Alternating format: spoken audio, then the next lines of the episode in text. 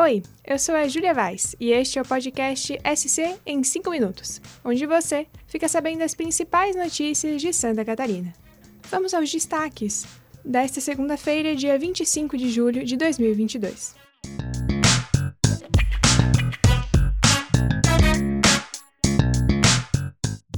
Começamos destacando que este final de semana foi o primeiro de convenções partidárias para as eleições de 2022 em Santa Catarina foi confirmada a candidatura para o governo do estado do senador Espiridion Amin, pelo Progressistas, sem anunciar o seu vice. Também foi confirmada a escolha do ex-prefeito de Joinville, Udo Deller, como vice na chapa do atual governador Carlos Moisés, que busca a reeleição. Jean Loureiro também confirmou a sua candidatura ao governo pela União Brasil, com Heron Giordani como seu vice. Alex Borges Alano é o candidato do PSTU, com a Gabriela Santetti Celestino como sua vice. Ainda faltam ocorrer as convenções dos partidos do PP, do PT, que deve lançar Décio Lima, do PL, que anunciará o senador Jorginho Melo, o PROS, com a candidatura de Ralph Zimmer, e o PSDB e o PCB, que devem anunciar apoio a outros partidos. Veja o calendário das próximas convenções no NSC Total. Continuamos falando de política. Com a aprovação da PEC Kamikaze, o aumento de benefícios vai injetar ao menos 35 milhões na economia de Santa Catarina. Mais de 184,8 mil catarinenses que receberam o Auxílio Brasil de 400 reais em julho poderão passar a ganhar 600 reais.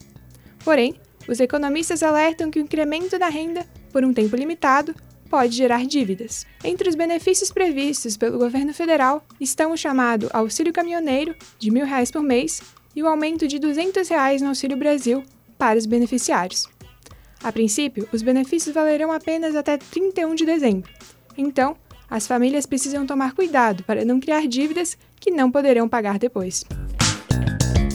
Passados cinco anos desde o primeiro trimestre de 2017, que foi o que mais contabilizou desempregados em Santa Catarina, o Estado apresentou uma queda de quase 40% no número de pessoas que procuram emprego. Os dados são da Pesquisa Nacional por Amostra de Domicílios, a PNAD, contínua do IBGE.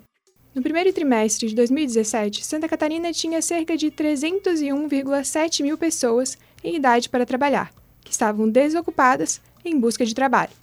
Já no primeiro trimestre deste ano, o número havia caído para 181,4 mil. Isso significa que há 120 mil catarinenses desempregados a menos desde então.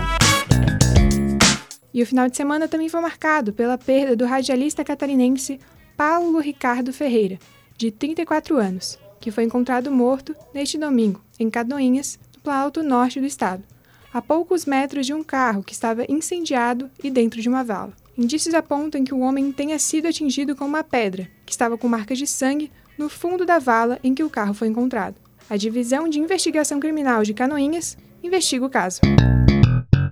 E terminamos o podcast de hoje com uma notícia que veio lá do espaço. A astronauta italiana Samantha Cristoforetti, de 46 anos, da Agência Espacial Europeia, compartilhou uma foto de Florianópolis tirada do espaço, a imagem noturna mostra as pontes Ercílio Luz, Colombo Salles e Pedro Ivo Campos. Samantha está em missão na Estação Espacial Internacional e compartilha nas suas redes sociais sua rotina no espaço. Além de Florianópolis, ela também publicou fotos noturnas de São Paulo, Rio de Janeiro e Porto Alegre. Veja as fotos no NSC Total. Esse foi o SC em 5 minutos, o podcast do NSC Total, publicado de segunda a sexta. A produção é minha, Júlia Vaz. A captação de áudio por Gilberto Pereira. A edição de som é de Luísa Lobo e a coordenação é de Carolina Marasco. Essas e outras notícias você pode conferir em nsctotal.com.br ou na descrição deste episódio. Até amanhã. Tchau!